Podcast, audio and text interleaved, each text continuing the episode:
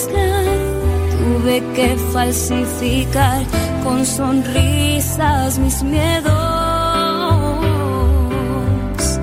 Y estás ahí en ese pan amándome como en la cruz. No pude no creer, no intenté no dudar, aposté que no existes, pude ganar. Estás ahí como en silencio ante lo pilato de mis pensamientos, cercano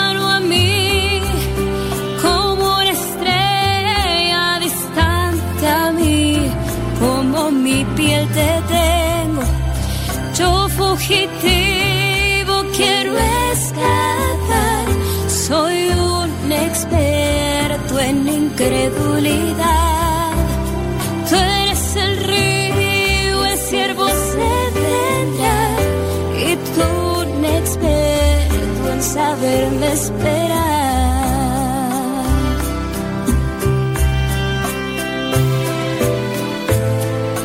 Te quise hallar donde busqué no estás, donde estás no te siento.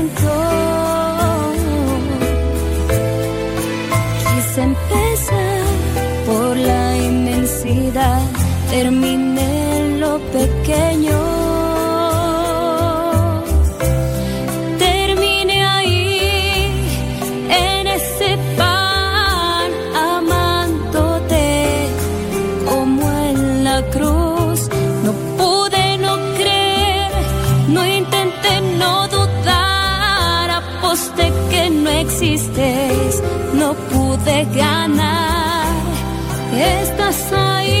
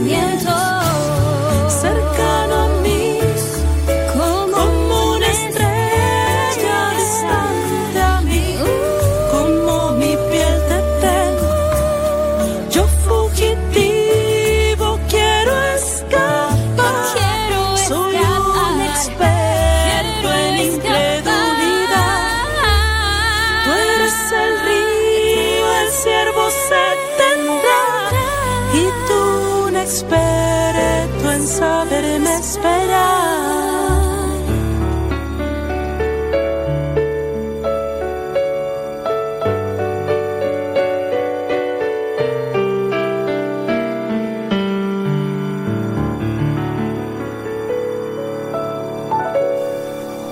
Estás ahí.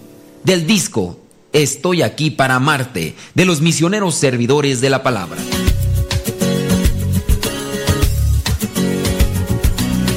La evangelización no es un acto piadoso, sino una fuerza necesaria para la vida actual y futura de los hombres.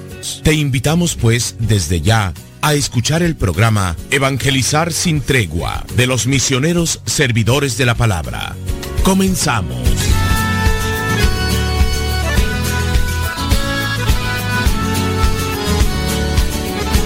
Es triste encontrarse con historias como la de aquellas la de aquellos matrimonios que en algún momento ellos llegaron a decir delante de Dios y delante de muchas personas e incluso fueron capaces de grabarse en video para después exponerlo de manera pública en las redes sociales y lo demás. Algunos incluso grabaron copias de video y las compartieron a los demás. Es triste porque después de todo aquello que se hizo en la celebración eucarística, en la celebración de alegría con amigos, conocidos y desconocidos, cuando dijeron delante de Dios, delante del sacerdote, Sí, nos entregamos para toda la vida. Me entrego a ti con todo esto, con todo lo que soy. Pero después de ciertos años, ya ves que lo que prometieron en realidad no lo están llevando a cabo. Algunos más incluso se han separado, se han alejado de sí. Y es triste. ¿Qué pasó? Pues, fulano de tal, oye, hombre, pues hizo tremenda fiesta, gastó no sé qué tanto y mira nada más en qué terminó. Situaciones tristes, dolorosas.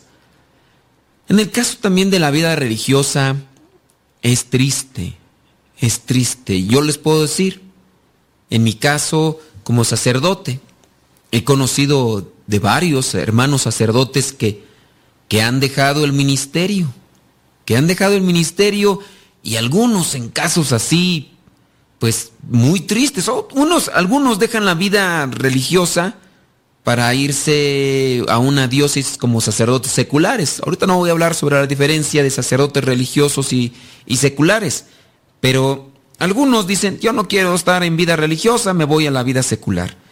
Y se van. Otros no quieren ya tener una vida como consagrados. Y por ahí conocemos varios casos donde el día de la ordenación era tremenda fiesta, traía mucha gente para la misa de ordenación.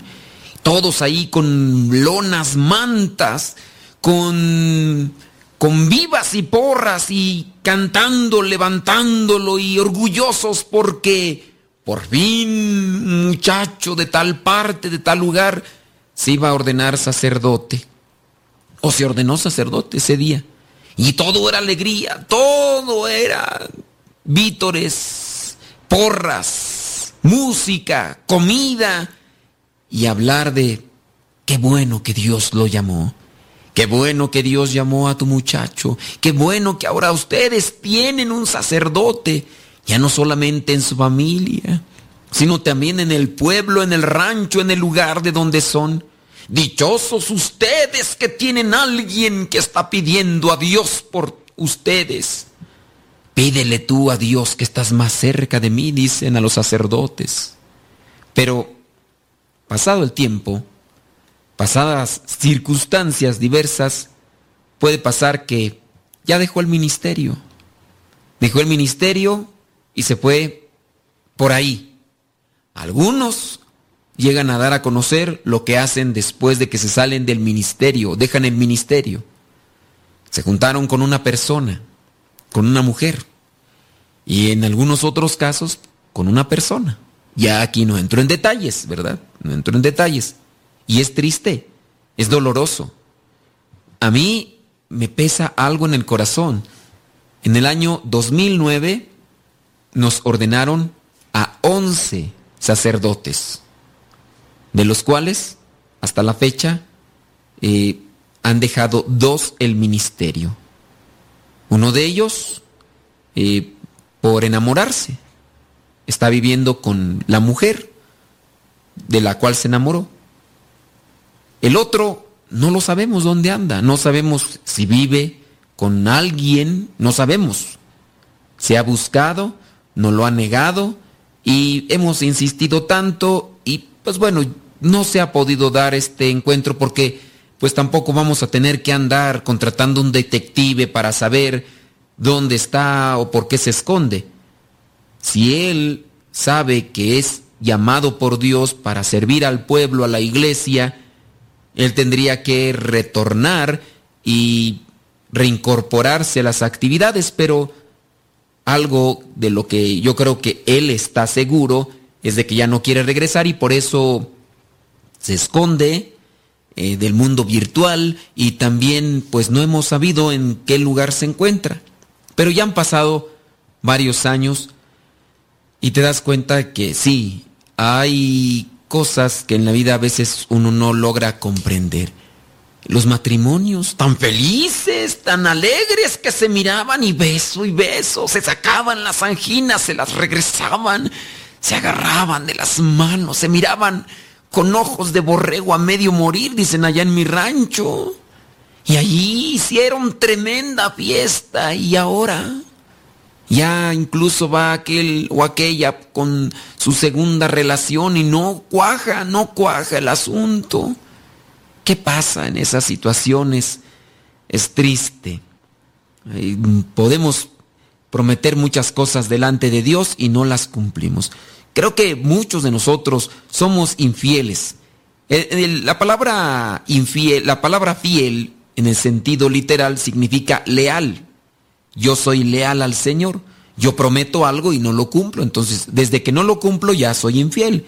Puedo prometer, Señor, me voy a levantar todos los días a las 3 de la madrugada a rezar la coronilla del Señor de la Misericordia. Y puede ser que no. Puede ser que no. Es más, prometiste ir a misa, la primera misa o ayudar en algo en la iglesia y no. ¿Cuántos no han hecho a veces promesas de un año, ni siquiera de toda la vida? Como en el caso del matrimonio o en el caso de la ordenación sacerdotal, que es para toda la vida, eh, no es una promesa para toda la vida y a veces se hacen promesas de un año para servir en la iglesia y no se cumplen. Somos infieles, no, no cumplimos. ¿Qué es lo que pasa por la persona que no cumple cosas grandes? Ciertamente no cumplen las cosas pequeñas y después no cumplen las cosas grandes. Me gustaría reflexionar con ustedes el, el desapego, el distanciamiento de Dios. En el primer libro de Samuel encontramos al primer rey del pueblo de Israel. Ustedes ya que me siguen saben muy bien que el primer pueblo de Israel, el primer pueblo no, el primer rey del pueblo de Israel es Saúl. Saúl viene a ser ungido por Samuel, ahora de una tribu pequeña, insignificante. Según él, Dios lo llama y dice, ok, tú vas a ser grande, tú vas a hacer esto y lo otro. El cargo, o digamos que el compromiso del rey del pueblo de Israel era estar al frente de las batallas, porque tenían pueblos enemigos, entonces tenían que confrontarlos en la batalla, en la pelea, en la guerra. Y entonces los reyes tenían que estar al frente de los batallones, haciendo las estrategias. Vamos a entrar por aquí, por acá, por acá, vamos a pelear, porque una de las tareas del rey del pueblo de Israel era defenderlo de los enemigos. Y así también colocar a todas las personas que pudieran dar un servicio mejor al pueblo. Ya el pueblo de Israel dijo, ya no queremos a Dios. El pueblo de Israel tenía un gobierno teocrático. En algún momento ya también les preguntamos en qué consiste el gobierno teocrático. El gobierno teocrático es aquel que está bajo las leyes de Dios. Dios es el que gobierna al pueblo. Él es, e-, ese es el gobierno teocrático. Díganme alguna institución, voy a esperar algún mensaje de ustedes, díganme alguna institución, país o asociación que se dirija o que se, sea gobernada o gobernado ¿Qué, institución, qué país, qué estado se deja todavía gobernar? Bueno, más bien se rige por este gobierno teocrático. A ver si alguno de ustedes puede hacer una llamada o mandar algún mensaje de texto y me dice qué institución, estado o país se sigue rigiendo por el gobierno teocrático. Bueno, pues entonces ya se estaba dando esto, Saúl era el que dirigía todo y tenía que ir al frente, al frente de las batallas, pero también tenía que ir administrando los bienes materiales de todo el pueblo, porque ocupaban un territorio. Ocupaban un territorio, tenían tierras, tenían bienes materiales y el pueblo de Israel quería un rey, así como lo tenían los otros pueblos, los pueblos vecinos, pues ahora ellos quieren que el rey se dirija. Ya tenemos que hacer una pequeñita pausa, pero te invito a que si puedes busques el primer libro de Samuel, capítulo 15, versículos del 1 y siguientes. Primer libro de Samuel, capítulo 15, versículo 1 y siguientes. Y que me mandes tu respuesta y me digas qué gobierno, institución, estado o país se sigue rigiendo por el gobierno teocrático. Deja que Dios ilumine tu vida.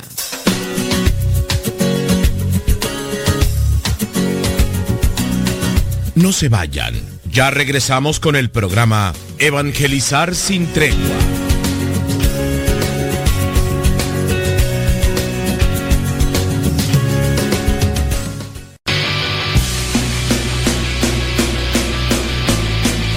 palabra y no puedo parar. Lo que me das en ningún lado lo puedo hallar.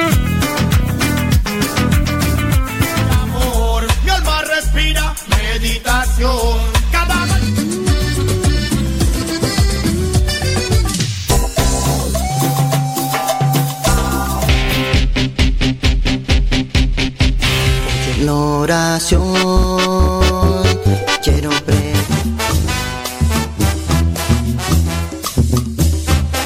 Más géneros en música católica, aquí en radiocepa.com, la estación por internet de los misioneros servidores de la palabra.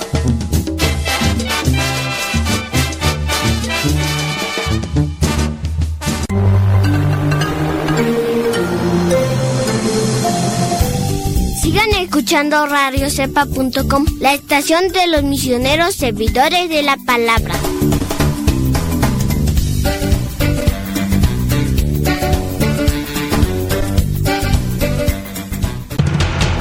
Radio Cepa, Radio Católica por Internet que forma e informa.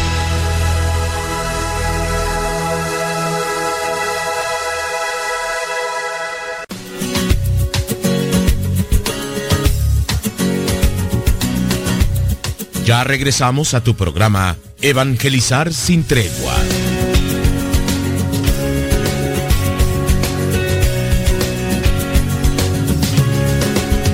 Pues sí, gracias a las dos personas que se comunicaron, pregunté qué estado, país u organización se rige actualmente por un gobierno teocrático. Y pues sí, en este caso hablamos de Dios. Aunque fíjense que también hay cierto tipo de gobiernos que comienzan por ahí a manifestarse de manera teocrática, pero ellos malinterpretan lo que son ciertos escritos que al parecer son de inspiración divina, pero los la malinterpretan a tal punto que llegan incluso a asesinar o destruir las cosas que a su parecer van en contra de lo que les pide Dios a ellos. Para ellos Dios es lo máximo por encima de personas de otras creencias, también estructuras, y estamos hablando de los extremistas islámicos. De hecho, por eso también se le llama el Estado Islámico, porque ellos se rigen por lo que viene a ser el Corán mal interpretado y llegan a estos casos de violencia, agresividad, destrucción y demás cosas graves. Pero sí, hablando ya de algo correcto y más claro, la Iglesia Católica Apostólica y Romana viene a regirse por un gobierno teocrático. El Estado Vaticano es un pequeño país, es un pequeño país. ¿Por qué? Porque también tiene un representante. El representante es el Papa. En cada país tiene lo que son los nuncios. El nuncio apostólico en México, el nuncio apostólico en Estados Unidos. Ellos vendrían a ser lo que son a su vez los embajadores. La anunciatura, la anunciatura en cada país vendría a ser lo que a su vez es la embajada. Todos los países, o casi todos, porque algunos no lo permiten por sus conflictos políticos, dejan que, por ejemplo, en Estados Unidos haya embajadas de México y de otros países. No sé de qué país no habrá embajada, pero regularmente prohíben las embajadas de los países con los que tienen conflicto. Algunos incluso las cierran. Entonces sí, el Vaticano es, vendría a ser el pequeño país o pequeño estado. Por eso es que el Vaticano tiene un banco, también tiene lo que son bienes materiales. Algunas personas, y permítanme emplearme un poquito más en esto, algunas personas sin conocimiento de lo que es el Estado Vaticano llegan a decir que por qué no se vende la capilla sixtina o que por qué no se vende la catedral de San Pedro y se da ese dinero a los pobres, porque en sí no pertenece como tal a una persona, incluso es parte de un estado, un pequeño estado que está resguardado por la muralla o por, bueno, yo no sé porque no he ido ni me he metido a investigar mucho, pero está resguardado a usanza de aquellos años en los que se resguardaban por una muralla. De hecho, para entrar al Vaticano tienen que pasar por una puerta por ahí especial y bueno, ya los que han ido y tienen la posibilidad se van a dar cuenta de eso. Hacemos eso, cerramos el paréntesis y ahora sí, vayámonos con lo que es el tema de día. Y gracias, ¿verdad? Por, por darnos un comentario a las preguntas que hacemos. Eso quiere decir que están ahí al tanto y que los que se han atrevido a, a opinar dejan de hacer sus cosas por dar una opinión y qué bueno, qué bueno que, que lo hacen. Bueno, ahora sí, vayámonos al primer libro de Samuel, capítulo 15, versículos 1. Dice así, un día Samuel dijo a Saúl, el Señor me envió para consagrarte como rey de Israel, su pueblo. Por lo tanto, escucha lo que el Señor quiere decir. Así dice el Señor Todopoderoso, voy a castigar a los amalecitas por lo que hicieron a Israel, pues se interpusieron en su camino cuando venía de Egipto. Por lo tanto, ve y atácalos. Esto es lo que está mandando decir Dios a Saúl. Ustedes a lo mejor eh, con un pensamiento actual van a decir, pero ¿por qué la violencia? ¿Por qué el ataque? Miren, entendamos también la situación cultural de aquel tiempo y la situación por la que se pasaba. Era un pueblo que comenzaba a sentarse y era muy atacado. Incluso ustedes muy bien saben que hasta en el Vaticano hay un ejército. E, es un ejército suizo. ¿Y por qué? ¿Por qué tiene un ejército suizo? Para defender. Para defender. Entonces, hay que entender un poquito aquí lo que es la situación cultural de aquel tiempo. Esto lo hablo y lo digo porque sí hay por ahí personas que de repente quieren tener una percepción idéntica de lo que sucede ahora con lo que sucede en aquellos tiempos en la Biblia. Dice el versículo 3, por lo tanto ve y atácalos, destruyelos junto con todas sus posesiones y no les tengas compasión. Mata hombres, mujeres y niños y recién nacidos y también toros y ovejas, camellos y asnos. Sí, eh, se los menciono, va a haber por ahí alguien que va a decir, ¿por qué esa manera tan cruel, despiadada? Bueno, será difícil entrar así en una comprensión. Ojalá y no, no se claven en el pensamiento, en la cultura de aquellos tiempos. Saúl mandó llamar al pueblo y le pasó revista a Telaín. Miren, ahorita deteniéndome un poquito en lo que acabo de decir. Ciertamente les digo que no se detengan en el pensamiento de la cultura de aquel tiempo. Incluso vaya a haber una persona que teniendo la idea contraria siempre va a decir, bueno, pues entonces aquello no es propio y correcto para este tiempo porque tenemos que fijarnos en las historias del Antiguo Testamento. Es que es una enseñanza. Lo que pasó en aquel tiempo también puede estar pasando ahora. Por eso hay que aprender de la historia y la salvación para no cometer nosotros los mismos errores. Vayamos nuevamente al texto. Eran doscientos mil hombres de infantería y diez mil hombres de Judá. Después Saúl se dirigió a la capital de Amalek y tomó posesiones junto al arroyo y dijo a los kenitas, apártense, sálganse de en medio de los amalecitas, para que no los destruya a ustedes junto con ellos. Pero ustedes se portaron bien con los israelitas cuando venían de Egipto.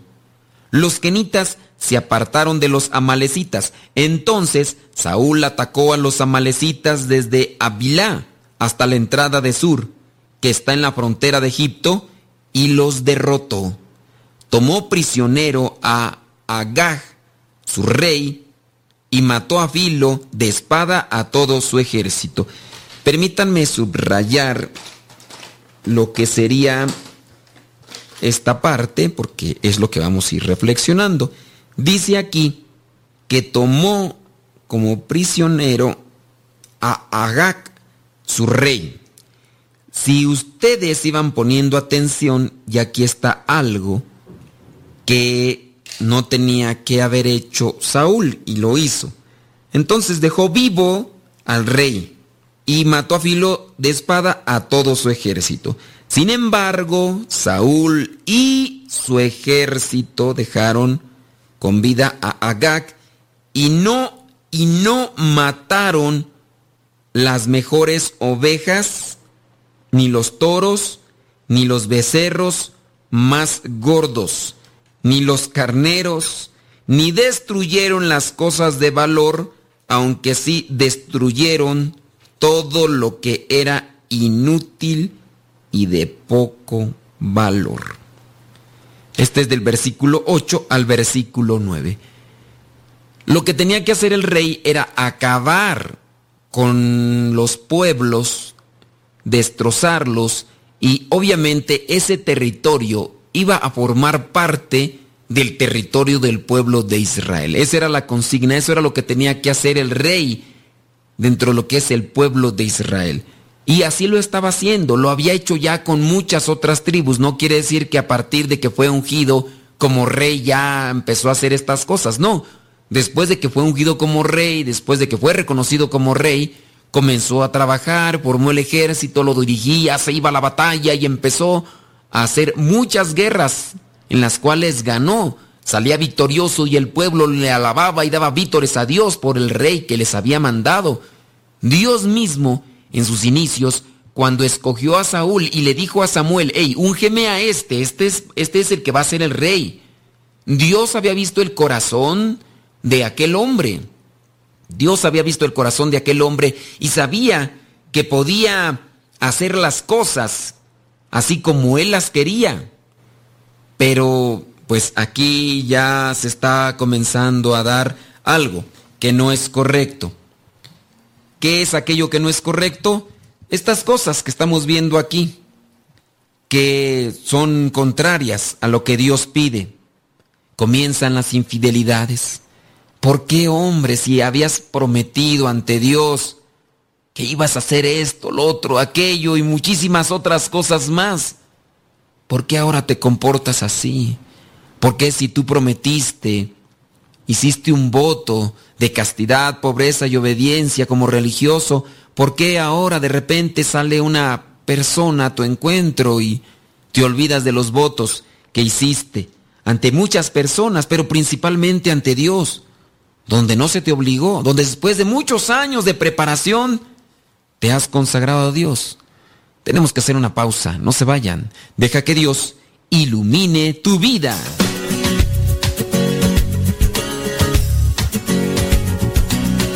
No se vayan.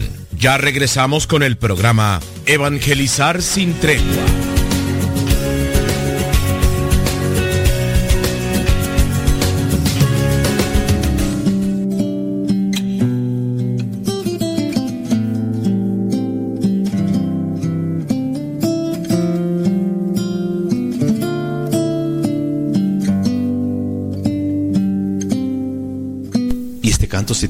Perdóname Señor, del compacto Muéstrame el Camino. Son los misioneros servidores de la palabra. Perdóname Señor. No, no puedo mirar el cielo azul si no estás tú. No puedo caminar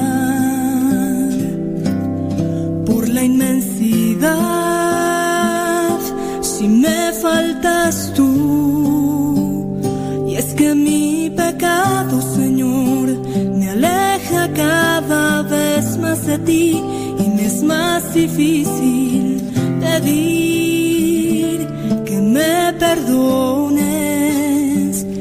Y es que por más que intento, Señor, estar cada día más unido a ti, no puedo conseguir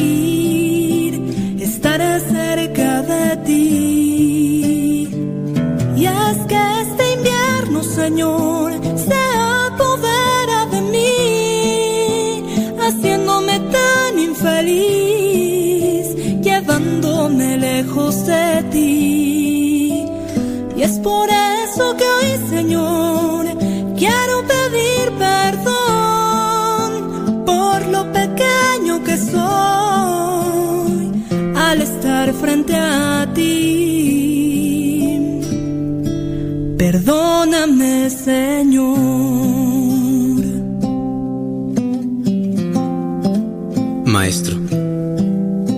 esta mujer ha sido sorprendida en el acto mismo de cometer adulterio. En la ley, Moisés nos ordenó que se matara a pedradas a esta clase de mujeres. ¿Tú qué dices? Ellos preguntaron esto para ponerlo a prueba y tener así de qué acusarlo. Pero Jesús se inclinó y comenzó a escribir en la tierra con el dedo. Luego, como seguían preguntándole, se enderezó y les dijo, aquel de ustedes que no tenga pecado, que le tire la primera piedra. Y volvió a inclinarse y siguió escribiendo en la tierra. Al oír esto, uno tras otro comenzaron a irse. Y los primeros en hacerlo fueron los más viejos. Cuando Jesús se encontró solo con la mujer que se había quedado allí, se enderezó y le preguntó, Mujer, ¿dónde están? Ninguno te ha condenado. Ella le contestó, Ninguno, Señor. Jesús le dijo, Tampoco yo te condeno. Ahora, vete y no vuelvas a pecar.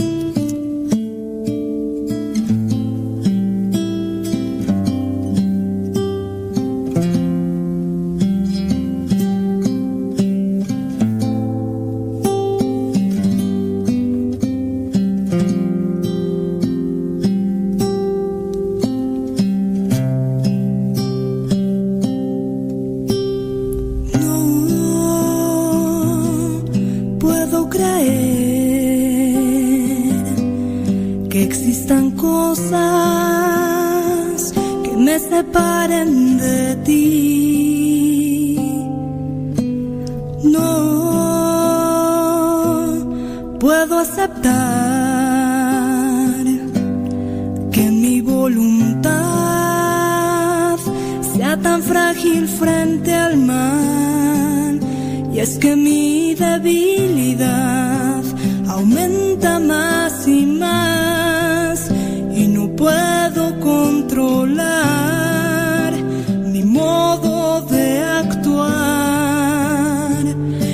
que solo tú, Señor, si conmigo estás, me puedes ayudar a ser cada día más fuerte. Y es que este invierno, Señor, se apodera de mí, haciéndome tan infeliz, llevándome lejos de ti. Por eso que hoy, Señor, quiero pedir perdón por lo pequeño que soy al estar frente a ti. Perdóname, Señor.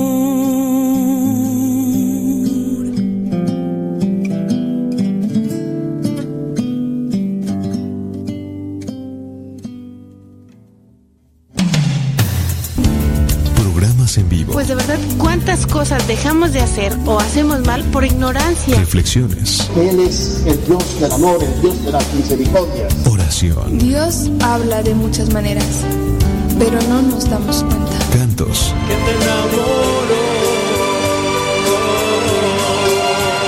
Mensajes del Padre Luis Butera. Las obras hechas con amor florecen. Y muchas cosas más.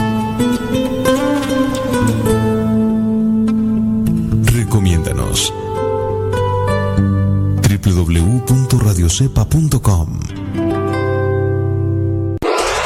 www.radiocepa.com transmite desde el Seminario de Teología de los Misioneros Servidores de la Palabra, ubicado en Texcoco, Estado de México.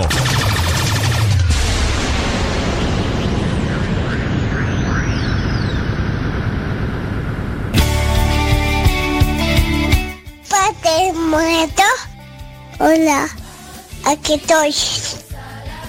¿Me escuchas? No. Yo sé, te escucha, no. No, yo. Adiós.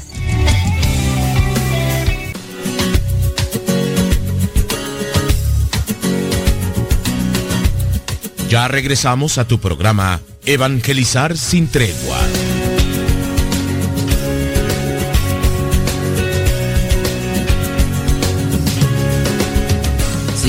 Muchas veces nosotros hemos fallado y no cumplimos lo que nos piden. Saca la basura, muchacho. Al ratito. ¿Qué pasó, muchacho? Te dije que sacara la basura. Mira, nada más el cucarachero que se me juntó aquí, nada más por no sacar la basura. Te dije que la sacaras. Ay, hombre, pues si es la primera vez, pero con esta vez, mira, ves cómo, cómo se juntaron ahí las cucarachas, mira, las tiradero que tienes, las ratas, los gusanos. Así pasa. Pequeños descuidos nos pueden llevar a más. ¿Qué es lo que puede llevar a un matrimonio a fracasar, a ser infiel? ¿Qué es? ¿Qué es aquello que puede llevar a un matrimonio a ser infiel?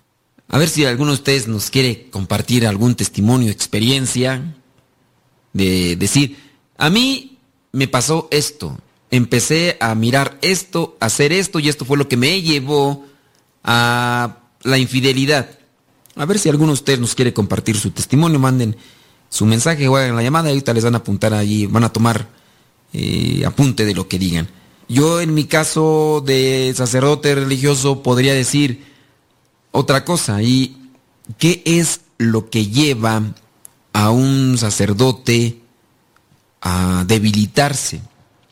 ¿Por qué un sacerdote que tiene un año de haber sido ordenado sacerdote, un año y medio, de repente dice que ya no quiere seguir adelante y que pide un año sabático?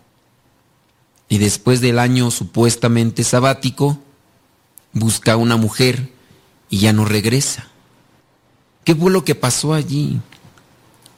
Bueno, vayamos reflexionando la palabra de Dios para que nos ilumine y sin intención de querer hacer un juicio o juzgar a las personas que se han equivocado dentro del matrimonio o también dentro de la vida sacerdotal, busquemos una reflexión para nosotros, tomando los casos, mas no haciendo juicio sobre las personas. ¿Qué fue lo que pasó en Saúl? ¿Por qué si a Saúl se le dijo que hiciera algo, por qué no lo cumplió? ¿Por qué no obedeció? Vayamos viendo esto. Versículo 8. Tomó prisionero a Agag, el rey de este grupo de... que, eran? Tú eran los...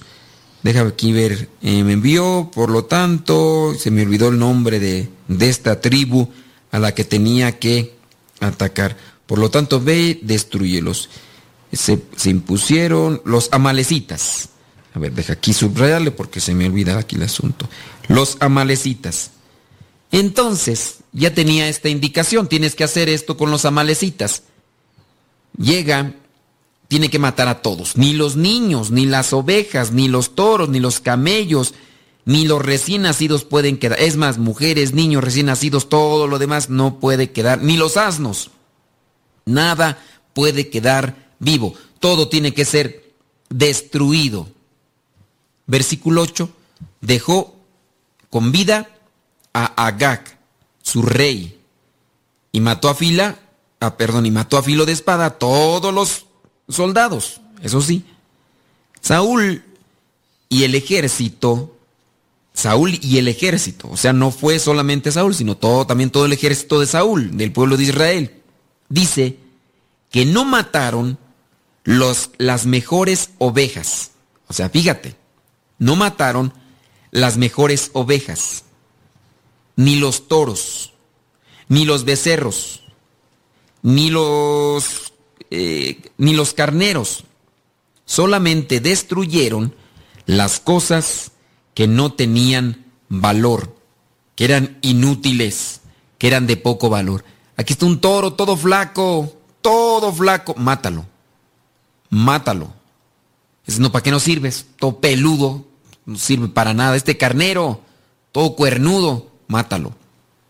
Mátalo, no, no sirve para nada, puros pelos ahí.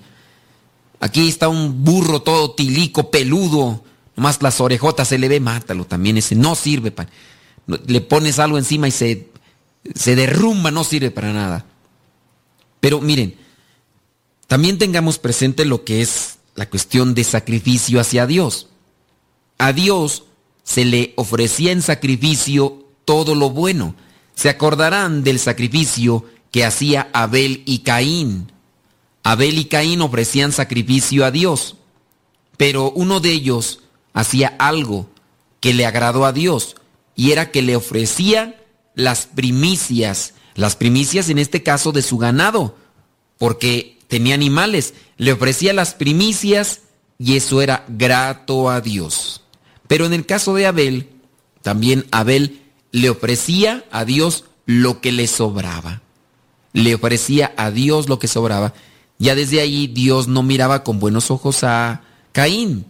Pero Caín se dio cuenta que Abel era pues el, el predilecto.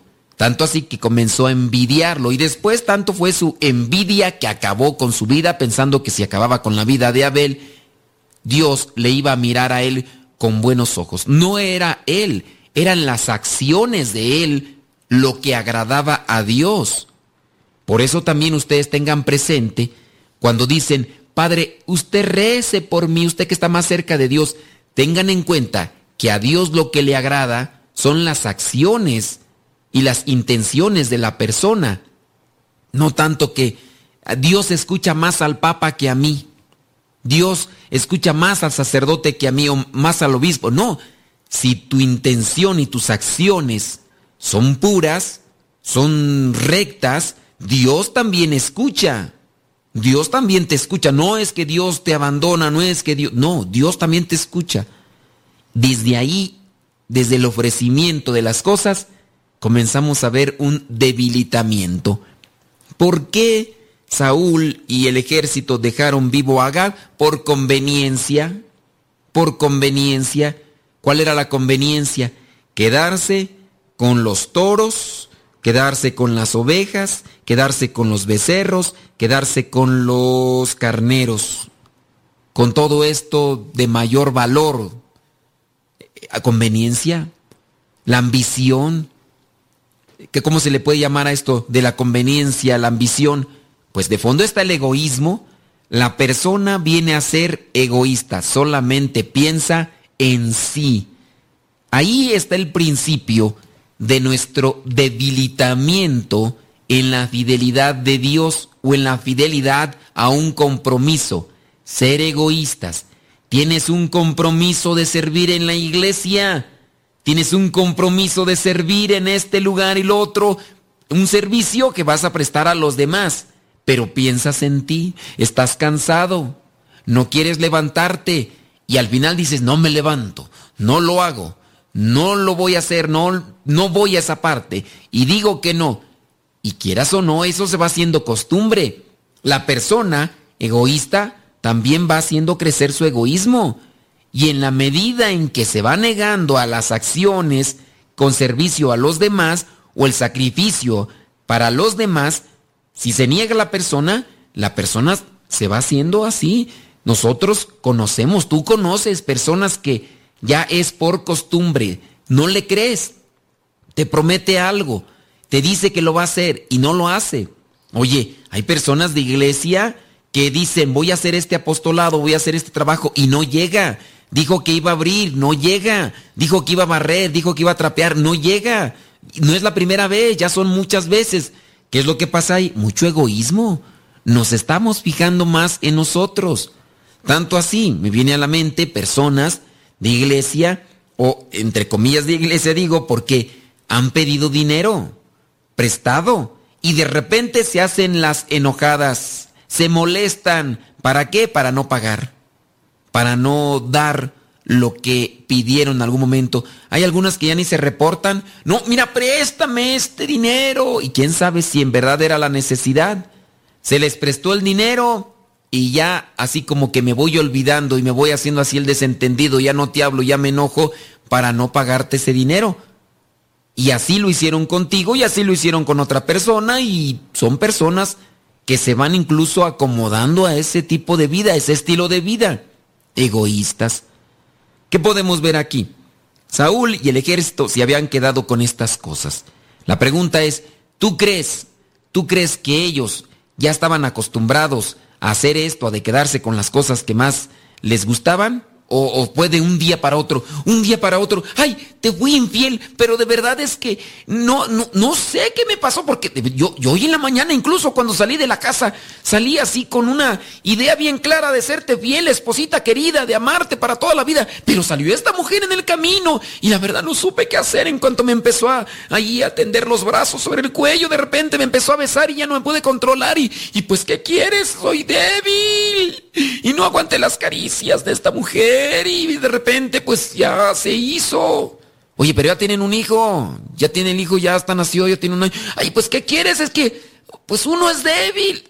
Oye, ¿tú crees que la infidelidad en el matrimonio se improvisa, o sea, sale del, de la noche a la mañana? ¿Tú crees que la infidelidad viene a darse así de un momento a otro en el sacerdocio, en la vida consagrada? ¿Qué opinas tú? Mándame tu comentario, dime tu opinión. Hagamos una pequeñita pausa y ya regresamos a ver si nos llegan por ahí algunos testimonios. Deja que Dios ilumine tu vida.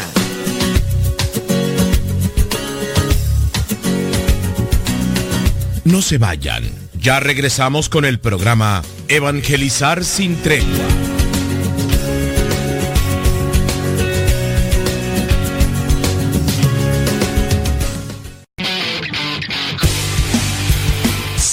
Twitter y Facebook. Búscanos como Radio Cepa.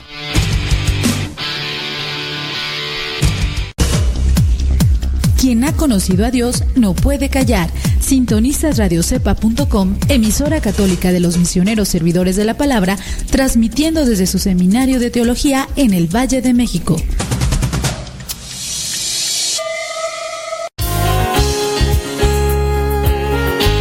Si quieres escucharnos las 24 horas al día, los 365 días del año, recuerda que ya tenemos la aplicación de Radio Cepa y la puedes descargar en tu teléfono de manzanita o tu tableta y también en tu teléfono Android. En Android o teléfonos de manzanita ya puedes buscar la aplicación de Radio Cepa y así no te podrás perder ninguno de tus programas favoritos transmitidos por Radio Cepa.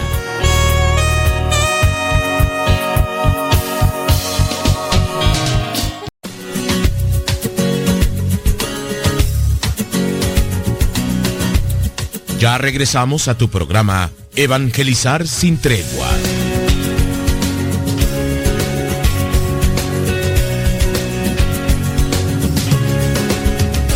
Pues bendito sea Dios, ¿verdad? Que yo pienso que a lo mejor nos están escuchando y no hay de estos casos de infidelidad y de fracasos matrimoniales y por eso es que, que no han hablado. Yo, yo, yo, yo eso es esa es mi conclusión, digo, porque ya hicimos varias pausas y nadie nos comenta cómo fue que se dio su fracaso matrimonial, si es que, pero pues me imagino que todos los que nos están escuchando son muy fieles y que no han tenido ningún tipo de fracaso. Bendito y alabado sea Dios, todopoderoso en las alturas. Pero bueno, yo como quiera sigo con el programa teniendo presente que a ustedes no les va a servir esto, pero lo voy a hacer incluso para eh, que lo tengan ahí en la radio, para si en su caso, en un futuro, por allá pudieran allá en los años, unos 50 años más adelante, pudiera servir el programa para hacer una reflexión, pues que no, que, que, incluso en aquel, en aquel tiempo hablen las personas y digan, ¿sabe qué? Pues a mí 100, porque acá en el 2050, pues sí, allá en el año fulano de tal, ¿verdad? Pues no, no habían esas cosas, pero allá, ahora sí acá, ¿verdad? Porque eso es, esa es mi conclusión, porque nadie, nadie habló para contarme su experiencia de cómo fue su situación de, de fracaso o cuál fue su situación de, de infidelidad, pero pues bueno, eh, todos, todos, todos, todos están bien, bendito sea Dios. Como quiera yo sigo mi reflexión, porque la tengo preparada, pues ni modo que me quede ya aquí que diga, no, pues ¿para qué la digo? Si no, no le va a servir a nadie, pues no, pues ya la tengo preparada y pues no podría sacar otra cosa aquí que ustedes a lo mejor me pudieran pedir, porque pues, ya la preparé, digo, pues, ya mejor. Así que vayamos entonces con esta grabación para el año 2050 para cuando ya haya fracasos matrimoniales y de infidelidad, porque para a ver si pudiera servir en aquel tiempo. Bueno, a ver, no te calientes, Colorado. No, no me caliento, pero es para ponerle sabor, sabor al programa, porque sí pareciera ser que en eso no nos gusta hacer una reflexión ni compartir.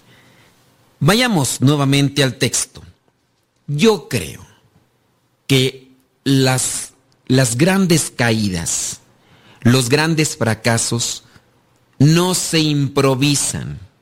Las grandes caídas y los grandes fracasos no se improvisan.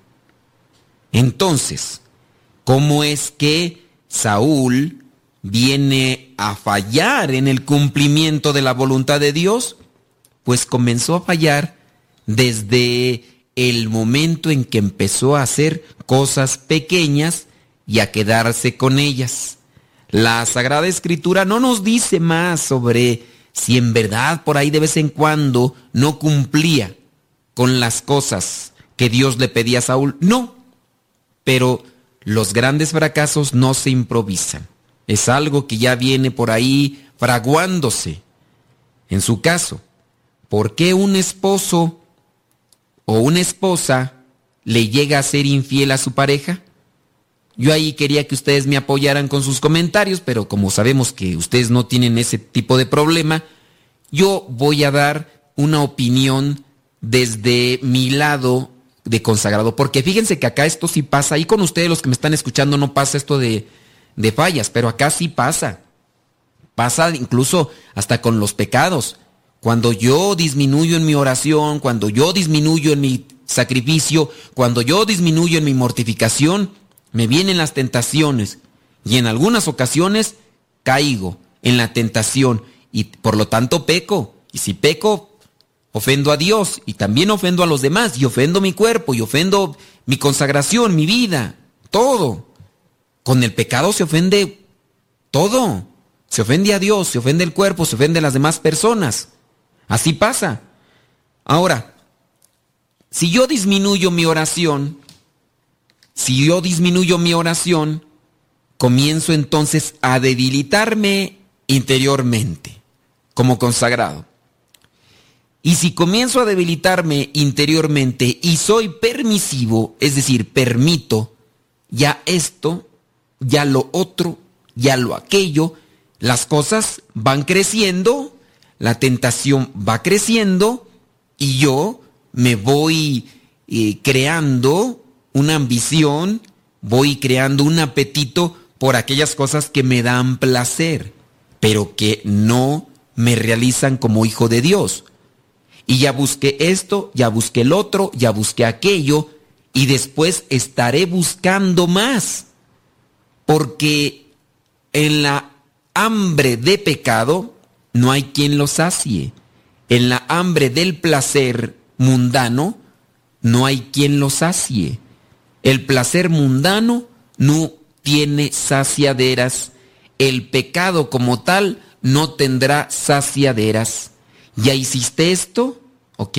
Lo experimentaste, sintiste placer, pero ya te confesaste, muy bien, pero lo permitiste y aguas, porque después ya no vas a estar contento con eso si lo vuelves a hacer.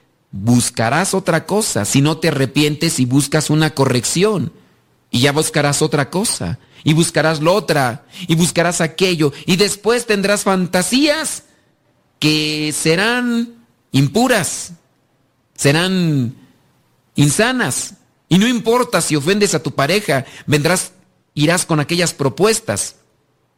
Así es el pecado, el pecado nunca tiene saciaderas. El pecado te lleva de un lado a otro. Platicaba con una persona que es homosexual, que cayó en el pecado, y me decía que cuando comenzaba con eso, se iban a ciertos lugares que aparentemente son pues lugares públicos, pero que se puede hacer de manera escondida ciertas cosas del libertinaje, de la lujuria. Y esta persona que es homosexual iba y le dijeron, mira, aquí si haces esto, esto, te darás cuenta quiénes son los que andan también buscando ese tipo de experiencias. Y así le hizo. Tuvo aquel encuentro que fue fascinante, después tuvo otros encuentros, después le llevaron a la persona a otro lugar donde tuvo encuentro de otra manera. Pero después ya eso como que no le llenaba, aunque sí le satisfacía en su momento, pero quería más. Y ya de repente dice que llegaba a los antros, una persona homosexual, y miraba a alguien que le gustaba y buscaba la manera de tenerlo eh, para él. Y entonces hasta que lo tenía ya con él y pues hacían sus cochinadas y ya, pero pasaba el tiempo y así platica este homosexual que llegó a estar con siete personas en un mismo lugar pecando. Siete. O sea, ya no era uno, eran siete. Aquello era una orgía. En el caso de otro, otro homosexual, me platicaba que había estado con cinco. Y así, estos casos vienen a demostrar que en lo que son los placeres mundanos, los placeres producidos y provocados por el aliento del diablo, nunca vas a tener llenaderas. Y así, si nosotros estamos débiles interiormente, vamos a caer en la tentación. Viene la tentación, caigo en la tentación y me voy de un pecado en otro. En fin, regresemos a la cuestión de Saúl. Saúl, sin duda, aquí ya estaba haciendo algo. Comenzó a creer, creársele la ambición de las cosas materiales. No hacía sin duda oración porque tenía que ser oración porque era el rey del pueblo de Israel. Era el rey del pueblo de Israel. Ustedes, si en algún momento han visto la película de la pasión de Cristo, podremos ver a un Herodes. A un Herodes, cómo anda el Herodes en cierto tipo de, de cosas que parecieran ser hasta eh, como orgías y ese tipo de cosas así en lo sexual. Oye, ¿qué le pasó a Herodes cuando dice de su mujer, Herodías, que era la esposa de su hermano? Y que después llega la hija de Herodías y le baila. ¿Qué fue lo que le llevó a este fulano a enloquecerse? para prometerle hasta la mitad de su reino por el baile que le había hecho. Pues, ¿qué le hizo en aquel baile?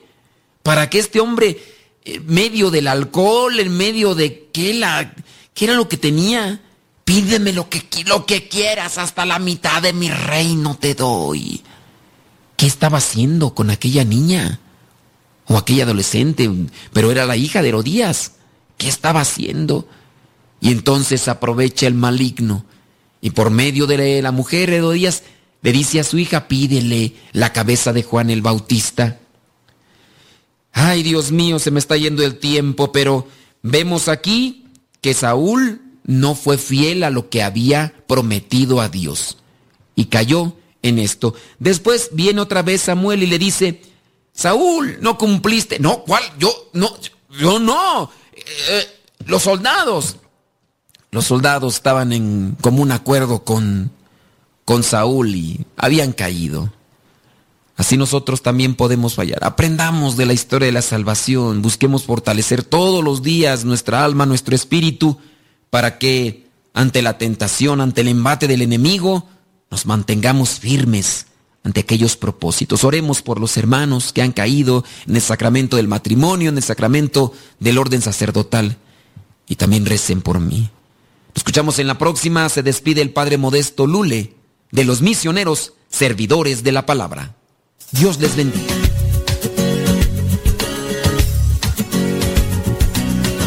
Por ahora, el tiempo se ha agotado, pero te esperamos en la próxima, en el programa Evangelizar sin tregua. Misionero del Padre, que enviaste a tu iglesia al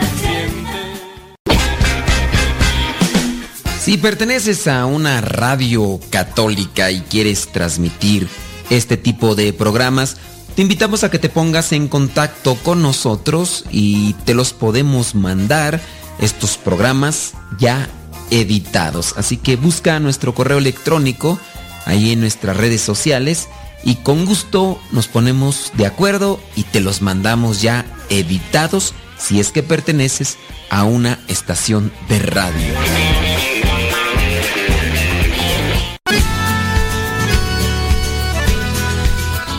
Si tienes alguna pregunta que nos quieras hacer con respecto a la fe, puedes dejar tu pregunta ahí en la página de Facebook. Programa Evangelizar sin tregua. Así se llama nuestra página, Programa Evangelizar sin tregua. Ahí puedes dejar lo que es tu pregunta o duda con respecto a la fe. Y aquí en el programa nos vamos a dar ese espacio para poder responderla. Recuerda la página de Facebook, se llama Programa Evangelizar sin tregua.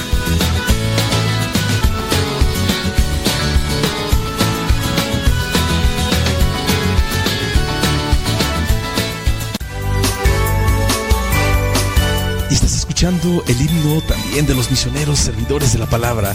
Y digo también porque es el segundo himno, servidor de la palabra, se titula este canto, himno de los misioneros servidores de la palabra. Y que puedes encontrar en el compacto Verbo de Dios.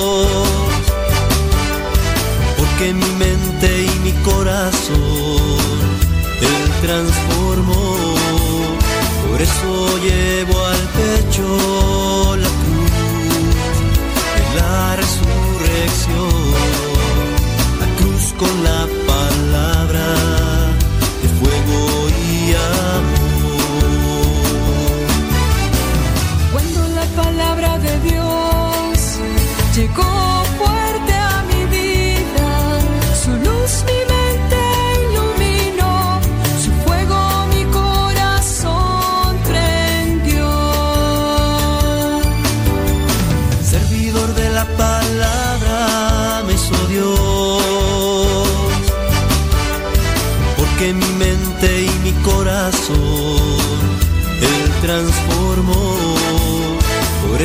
llevo al pecho la cruz de la resurrección, la cruz con la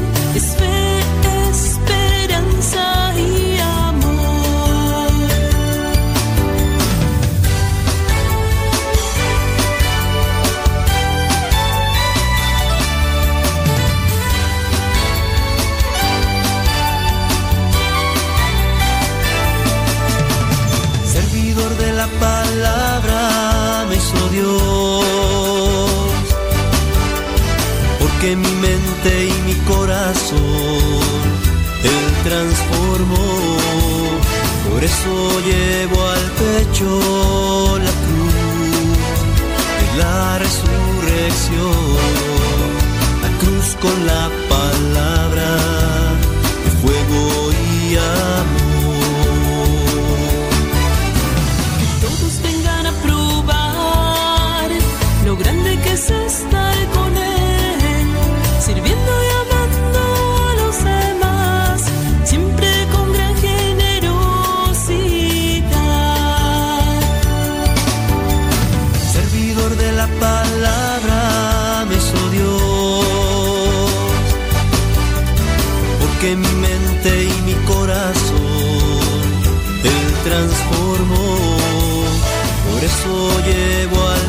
la cruz de la resurrección, la cruz con la palabra de fuego y amor.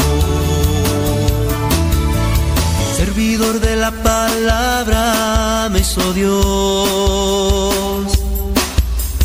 porque mi mente y mi corazón Él transformó. Por eso llevo al pecho la cruz de la resurrección, la cruz con la palabra de fuego y amor.